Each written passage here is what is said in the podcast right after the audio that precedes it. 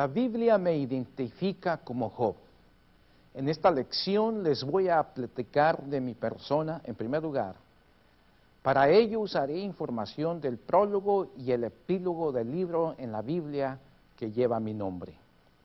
En segundo lugar, les resumiré el contenido del libro y haré algunas observaciones que considero pertinentes para este curso. Es probable que ya hayan escuchado que este libro es uno de los mejores de la Biblia desde el punto de vista literario. Contiene una poesía extraordinaria que lo destaca entre todos los libros que nos han llegado de la antigüedad. Es en muchos sentidos único. El Espíritu Santo usó los mejores talentos del autor humano. Quien quiera que éste haya sido, debió ser una persona muy educada. Según los expertos, el autor supo utilizar uno de los mejores estilos poéticos de toda la antigüedad.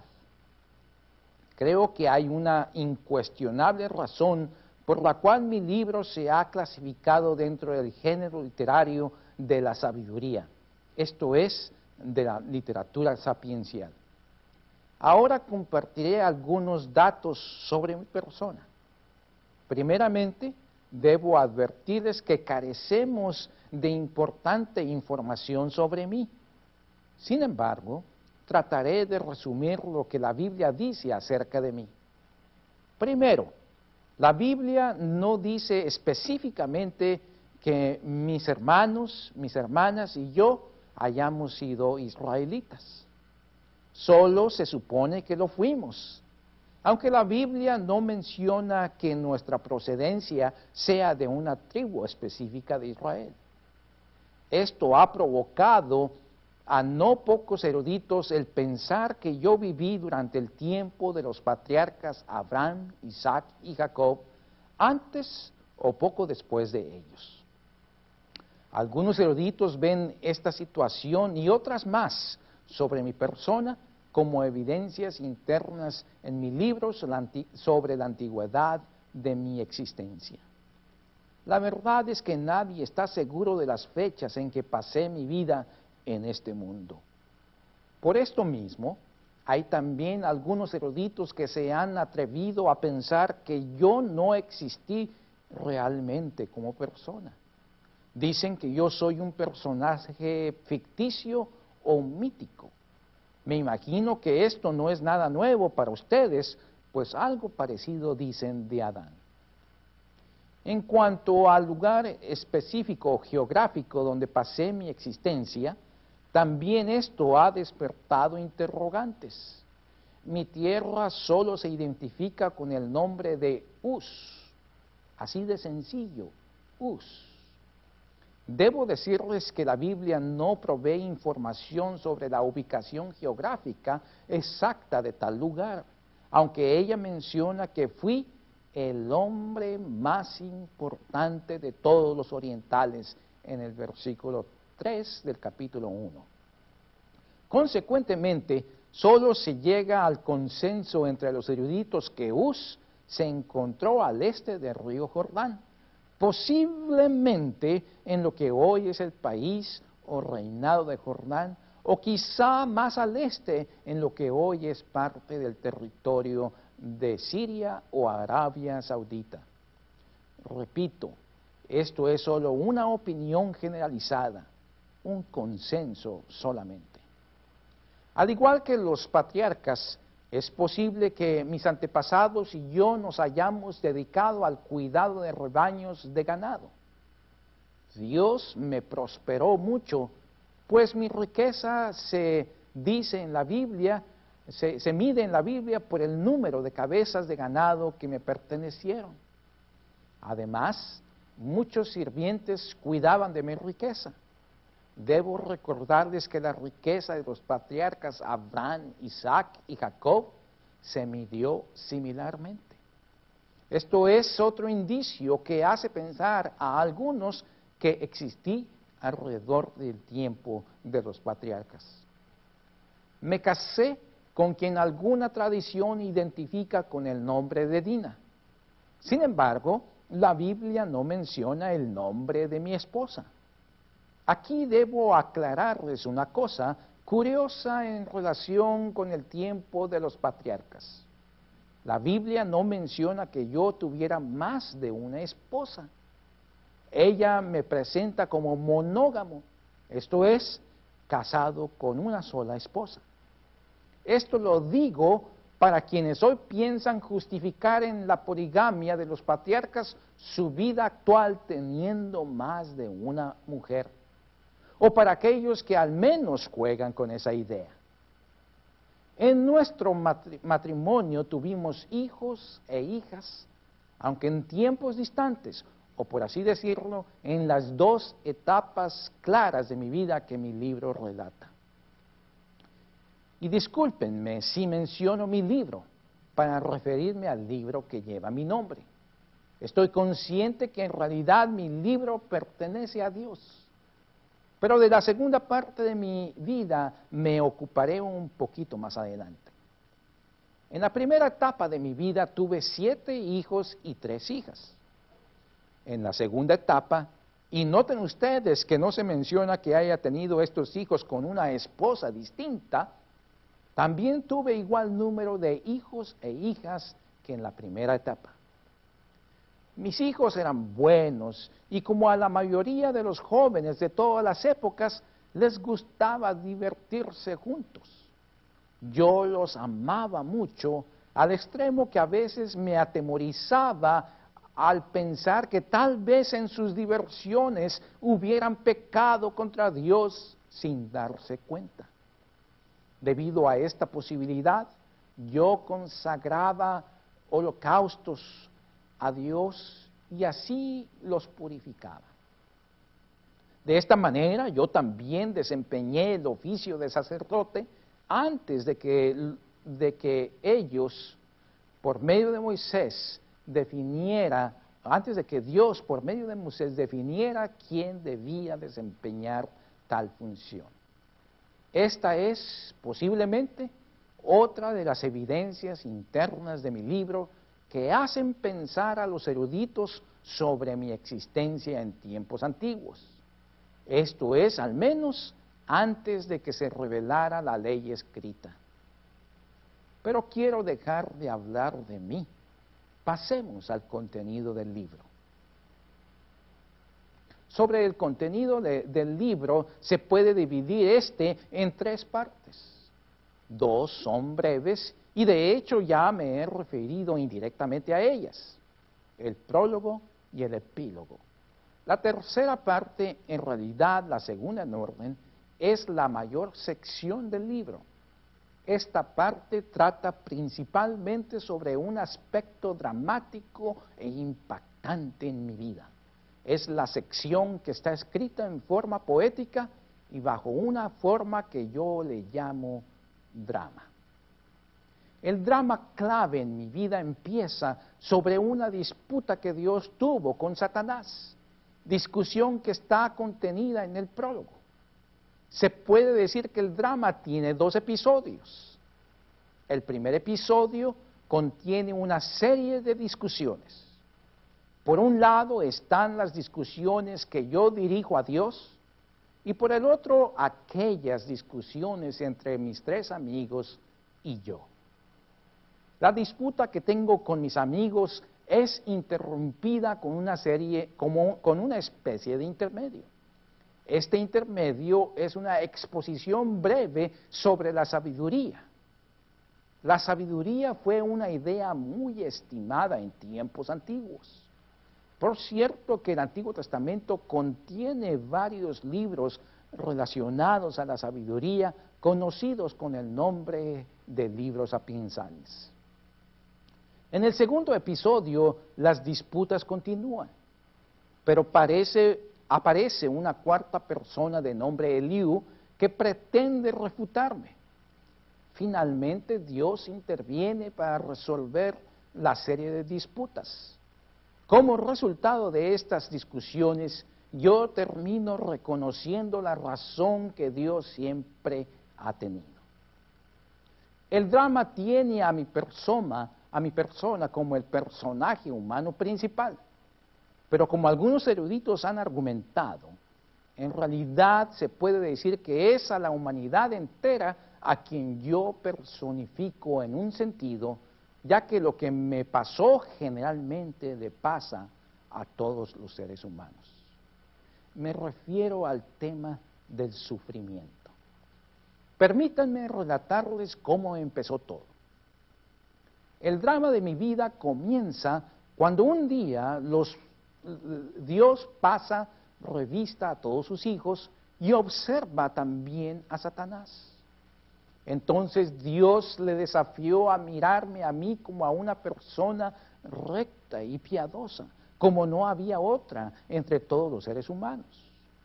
Debo apuntar aquí que bajo ningún sentido la descripción que Dios hace de mi persona quiere decir que yo era una persona santa y exenta de pecado. La idea es que yo en verdad eh, parece ser que era un hombre recto, esto es, genuinamente piadoso y que fui generalmente eh, quien deseaba obedecer a Dios en todos mis actos. Como respuesta inmediata, Satanás desafía a Dios insinuándole que yo poseía muchísimas comodidades y que en realidad yo recibía mucho de las mejores bendiciones que tiene disponibles Dios para sus hijos. Su argumento era que existían muchísimas razones para que yo fuera un hombre piadoso.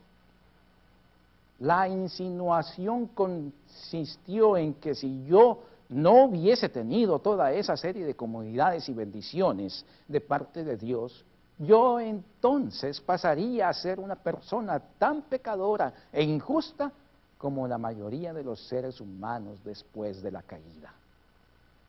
Dios acepta el desafío de Satanás y acto seguido le autorizó a desengañarse por sí mismo de su insinuación bajo la condición de no dañar mi persona. El diablo, ni tardo ni perezoso, inició su labor destructiva. Obró para que mi riqueza y mis servidores, con excepción de aquellos que me comunicaron las malas noticias, desaparecieran en, un solo día, en un solo instante. Pero no solo me afectó en mi riqueza terrenal, sino que también hizo que mis hijos sufrieran una catástrofe estando juntos en la casa del mayor de ellos y en la cual fallecieron todos. Las noticias de todas estas pérdidas se sucedieron una tras otra. ¿Se pueden imaginar esto? En verdad se pueden imaginar perder a todos sus hijos, en mi caso diez, en solo un accidente. No tengo que insistirles para que comprendan que esto verdaderamente me dolió y conmovió en lo más profundo de mi ser. Ante todos estos eventos trágicos, mi reacción inmediata fue manifestar mi dolor a la usanza de los antiguos en el oriente, rasgando mis vestiduras y tapándome la cabeza. Acto seguido, adoré a Dios postrándome en tierra. Después pronuncié una de las palabras más conocidas entre todos los creyentes. Mis palabras fueron, Desnudo salí del vientre de mi madre y desnudo volveré allá. Jehová dio y Jehová quitó. Sea el nombre bendito de Jehová. Para mí hubiera sido muy fácil culpar no a Satanás, sino a Dios. Créanme que mi dolor fue genuino, pero Dios me proveyó de fortaleza de esa que solo Él da para que los que disfrutamos de una relación estrecha con Él podamos soportar con entereza todas las desventuras en esta vida. Pero permítanme continuar. ¿Verdad que esto es un buen inicio? Sí, y el drama apenas comienza. no mucho tiempo después, Dios estaba pasando revista a sus hijos y Satanás también fue observado por él. Pronto se acordaron del desafío. Dios le recordó sobre mi integridad para consigo y apuntó a Satanás las cosas terribles que me habían pasado sin que yo hubiera renegado de él. La respuesta de Satanás no se hizo esperar. Esta vez desafió a Dios dándole a entender que el daño sucedido en realidad se podía restaurar con el paso del tiempo. Algo así como reza el popular dicho, el tiempo sana todas las heridas. Sin embargo, insinuó que si se perjudicara más directamente mi persona, entonces yo dejaría de ser una persona de integridad para con Dios. Ante el desafío de Satanás, Dios le concedió el seguir tentándome con la única condición de que respetara mi vida. El diablo entonces procedió a perjudicarme directamente en mi persona. Esta vez me afligió en mi cuerpo. Como consecuencia de este daño me vino una enfermedad atroz en la piel. No hubo un espacio intacto en toda mi piel. El dolor y la comezón se desataron con una intensidad que ustedes no se pueden imaginar. Pasando eh, cansado de que mis uñas no fueran suficientes para raerme un alivio o traerme un alivio temporal eh, al eh, rascarme, desesperado tomé un pedazo de teja o una piedra porosa y con ella me raía toda la superficie de mi cuerpo. ¿Qué tipo de enfermedad era aquella? En realidad la Biblia no la describe con exactitud. Debido a esto, no han faltado personas que han identificado mi enfermedad con la lepra más dañina que se conoce en el mundo médico. Otros han dicho que era sarampión o algo parecido. El caso es que fue claramente una enfermedad de la piel, que me provocó esta un enorme dolor, además de ser extremadamente repugnante a la vista. Con todo, yo no renuncié a mi integridad y a mi relación con Dios, aunque debo confesarles que mis pensamientos pronto se inclinarían a cuestionar a, Dios por permitir que yo sufriera con este tipo de dolor y tuviera que vivir todas estas desventuras. Pero es que el dolor era verdaderamente intenso y constante. Mi esposa se dio perfecta cuenta de mi agudo sufrimiento. Ella perdió la paciencia con Dios y conmigo, al punto que me exhortó a dejar todo de lado, rebelarme contra Dios y morirme. De nuevo, la Biblia registra unas palabras que han hecho eco en no pocos creyentes en toda la historia cuando les pasa una cosa terrible en sus vidas. Estas palabras fueron las palabras que dirigía a mi esposa ante su desparatada exhortación. ¿Recibiremos de Dios el bien y el mal no lo recibiremos? La Biblia da a entender que mucha gente se dio cuenta de todos mis infortunios. Claro que algunos se alegraron mientras que otros me trajeron o enviaron algún consuelo, como suele suceder en situaciones de luto y enfermedad. Pero seguramente no les escuché o atendí apropiadamente porque me hallaba sumido en un dolor insoportable. Entre los que acudieron personalmente a verme estuvieron tres de mis mejores amigos. La Biblia los identifica, por cierto, por nombre. Elifaz, Bildad y Sofar. A juzgar por sus lugares de origen, probablemente representan a varios pueblos de la comarca del este del Jordán. Mis amigos Elifaz, Bildad y Sofar atestiguaron mi lamentable situación física. La Biblia dice que al verme inicialmente no me reconocieron. Y es que me imagino que cuando me vieron por primera vez al llegar a mi casa, no podían dar crédito a lo que ellos estaban viendo. La misma persona que habían tratado y conocido y estimado anteriormente no se asemejaba en nada.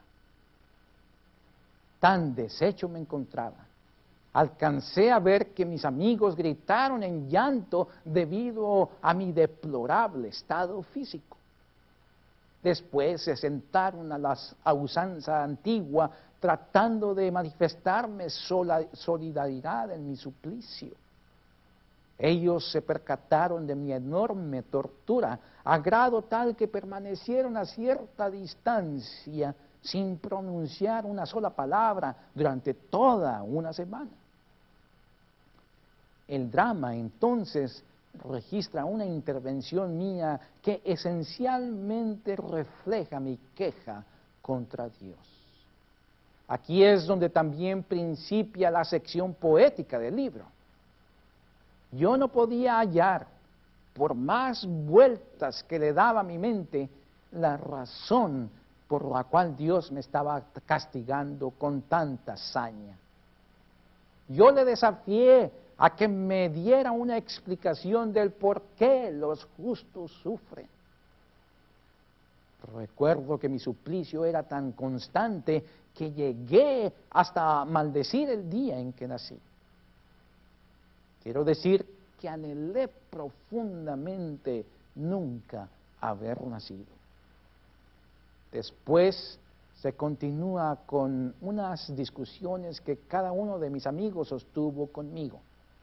Ellos mostraron un común denominador en sus argumentos. Pensaron, como era la tendencia de todas las personas de aquel tiempo, que mi sufrimiento debía ser producto de un pecado terrible que yo había cometido y que tal vez yo había tenido cierto éxito en ocultarlo ante todos, menos ante Dios. A esto se le conoce como la enseñanza de la retribución. Esta enseñanza sostiene que, Dios termina cobrándose en alguna forma todas las ofensas de los seres humanos.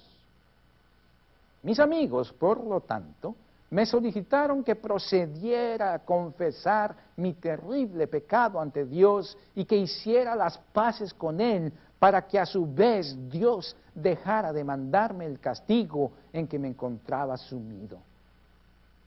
Creían ellos que mi pecado había sido considerablemente grande y ofensivo a juzgar por el grado de sufrimiento que Dios me había mandado respondí a sus amonestaciones una y otra vez, afirmando que yo no había pecado.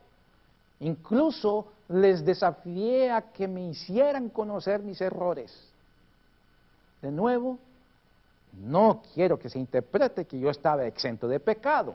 Yo sostenía que era un hombre que no ocultaba algún agravio especial para con Dios o contra Dios, como pensaban mis amigos. Solo solicitaba que Dios me diera una explicación del sufrimiento que aún viene a los hombres piadosos como yo.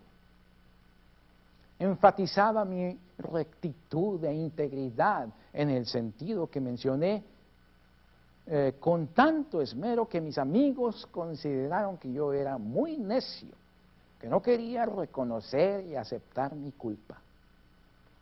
Mis amigos me reprendieron duramente por mantenerme en una actitud ante Dios que ellos juzgaron soberbia e insolente. También debo aclarar que ellos y yo compartíamos algo en común. Ni ellos ni yo cuestionábamos la justicia, el poderío y la grandeza de Dios ante los hombres. Ni ellos ni yo dudábamos del castigo divino dirigido a los malvados. Eso era relativamente sencillo de explicar. Sin embargo, Mi problema, repito, consistía en demandar una explicación del por qué las personas piadosas como yo recibían en ocasiones de Dios un castigo aún superior al que recibían personas ostensiblemente malvadas.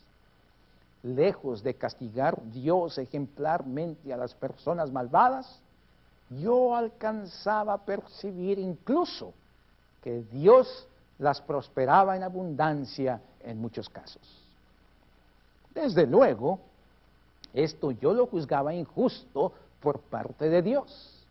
Esta es otra razón por la cual mis amigos me reprendieron duramente. Ellos mantenían tenazmente que el castigo que padecía en aquel entonces era incuestionablemente un ejemplo de que yo había pecado contra Dios. Ellos se exasperaban cuando escuchaban mi rechazo también obstinado, concediéndoles o concederles la razón de que a mí, no concediéndoles la razón de que a mí yo me encontrara en, un pecado atroz. Creían que, no que yo no pensaba mis palabras. Yo afirmaba que confiaba en la justicia divina. De hecho, yo confiaba plenamente que Dios me rescataría al final, aun si fuera necesario, después de mi muerte.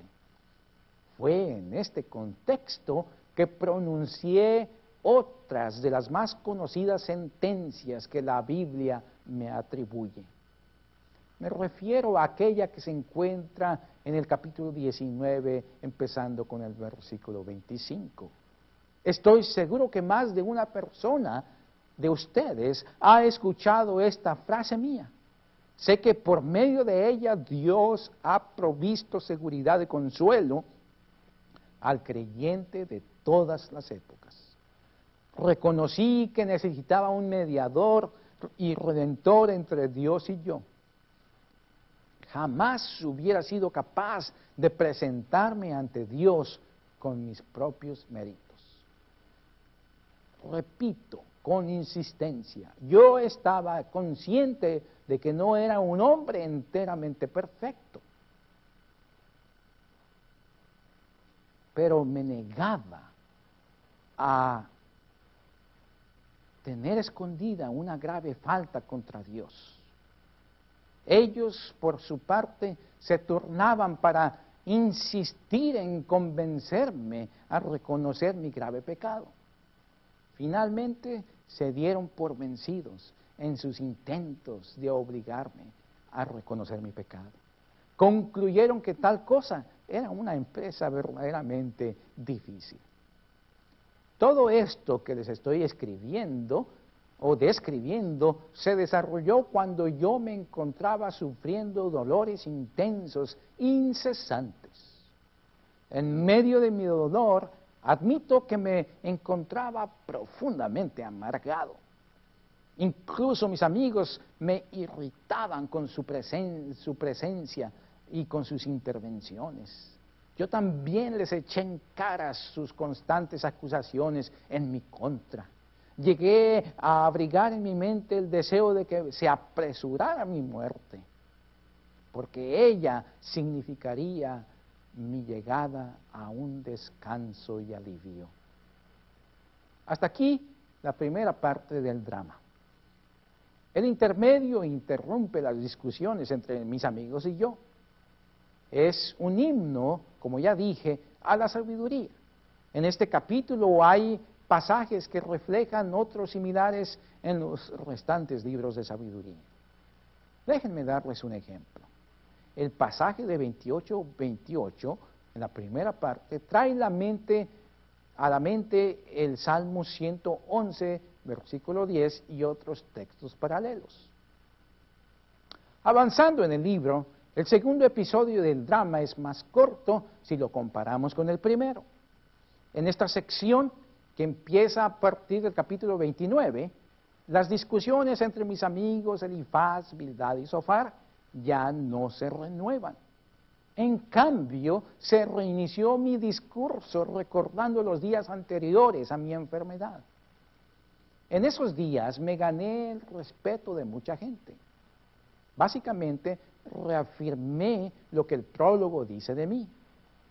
Retomé pronto el tema de mi integridad a Dios y ante los hombres. Después pasé revista a mi grande infortunio y me quejé de la burla de algunos de mis semejantes, que como dice el dicho, hacen leña del árbol caído.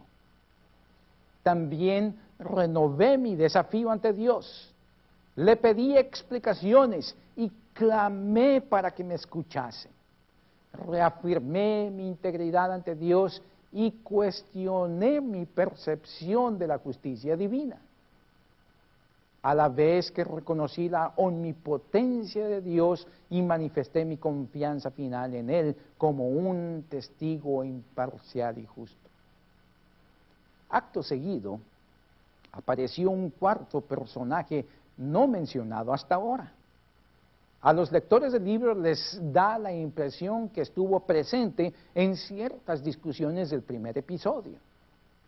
Se trata del joven Eliú. Eliú escuchó con atención las discusiones previas del el primer episodio, pero no participó en ellas porque era menor de edad que Job y sus amigos, o que yo y mis amigos. El respeto ante sus mayores manifestado por Eliú, finalmente llegó a su fin cuando callaron mis, mis amigos a causa de la falta de argumentos para convencerme en reconocer mi pecado. Él hizo referencia a tales discusiones en su intervención, que resultó, por cierto, estar cargada de una altanería formidable, a causa de que eh, eh, puso eh, o impuso eh, clasificarse de justo, aún más que Dios. Eliú en realidad no contribuyó con algo nuevo a la discusión, solamente terminó reafirmando lo dicho por mis amigos en cuanto a la justicia de Dios y su grandeza. Pero eso sí, aprovechó para manifestar su propia arrogancia al criticarme. Pero no solo eso hizo hacia mí, sino también a mis sabios amigos. Finalmente, hacia la última parte del drama, Dios intervino desde un torbellino para responder a nuestras discusiones previas, pasando por alto la de Eliú. Esta última parte es muy hermosa y sublime. En su participación, Dios primero se dirigió directamente a mí para contestar mi desafío. Él me hizo ver claramente y con abundancia de preguntas retóricas que yo soy un simple hombre, una criatura suya. Como tal, ignoré mucho sobre las cosas que él hizo. No obstante, Dios no hizo referencia a mi inquietud sobre el sufrimiento del inocente o sobre mi anhelo de saber cómo Él juzga para impartir su justicia. Su pensamiento, como dice la Biblia en muchos lugares, es muchas veces inescrutable. Sentí un gran alivio frente a la intervención divina porque ni me condenó por mi desafío, ni aclaró completamente mi inocencia, inocencia ante mis amigos. Me quedé prácticamente sin palabras. Como resultado, terminé admitiendo la intervención de Dios como sabia y satisfactoria ante, ante mis interrogantes. Pero Dios no había terminado conmigo. Hubo un segundo discurso de Dios él procedió a refutarme completamente, a pesar de que yo ya prácticamente me había quedado por satisfecho. Me aclaró eh, que, el hecho de que el ser humano sufra durante su vida no quiere decir bajo ninguna circunstancia que él practique la injusticia. Además, en esta intervención, Dios fustigó mi idea sobre mi propia justicia por mis propios méritos. El drama termina cuando yo intervine por última vez para declarar mi total aceptación de la inmensa sabiduría divina y su poder. Ningún ser humano puede competir contra Dios. Acepté también que mis palabras fueron irresponsables y me arrepentí de ellas. Ahora veo, o mejor dicho, conozco a Dios por la, ah, por la lección tan grandiosa que me dio. Aprendí que en el sufrimiento también se puede ver la, la gracia de Dios. Esta fue una lección para mí. Quiero afirmarles la enseñanza que saqué de toda mi experiencia con el sufrimiento. Dios es capaz de usar el sufrimiento de los seres humanos para probar y dar una lección ejemplar. Sí, Dios nos enseña en una forma que no acabamos completamente de captar en el principio de una experiencia dolorosa o negativa. Hasta aquí el drama. Pero ¿qué pasó con mis tres hijos? O mis tres amigos, quiero decir. El epílogo contesta esta pregunta. Fueron reprendidos por Dios también a causa de sus supuestamente sabias intervenciones cuando discutían conmigo. En realidad ellos hablaron de Dios sin tener una relación con Él como la tuve yo. Pretendieron conocer la razón de mi sufrimiento en ese sentido, tanto ellos como Satanás, aunque no se mencione esto en el epílogo, pero se sobreentiende, estuvieron equivocados. En otras palabras, Dios me reivindicó frente a ellos. Pero debo agregar que yo tampoco tuve la razón completamente. Luego, el libro termina describiendo las bendiciones que recibí en bienes materiales, las cuales, por cierto, fueron muy superiores a aquellas que tuve antes de mi prueba. Dios me volvió a dar hijos. El segundo grupo de hijos, a ellos, a aquellos que hice alusión al principio de la lección. La Biblia agrega que mis hijas fueron de muy buen parecer y que recibieron herencia junto a sus hermanos. Durante el resto de mi vida recibí muchas bendiciones de Dios. Alcancé a ver a los hijos de mis hijos hasta la cuarta generación. No cabe duda, Dios me bendijo abundantemente. Por eso, muchos creyentes me consideran uno de los seres humanos más bendecidos por Dios, al grado que para mí es un verdadero honor que se me conozca como el paciente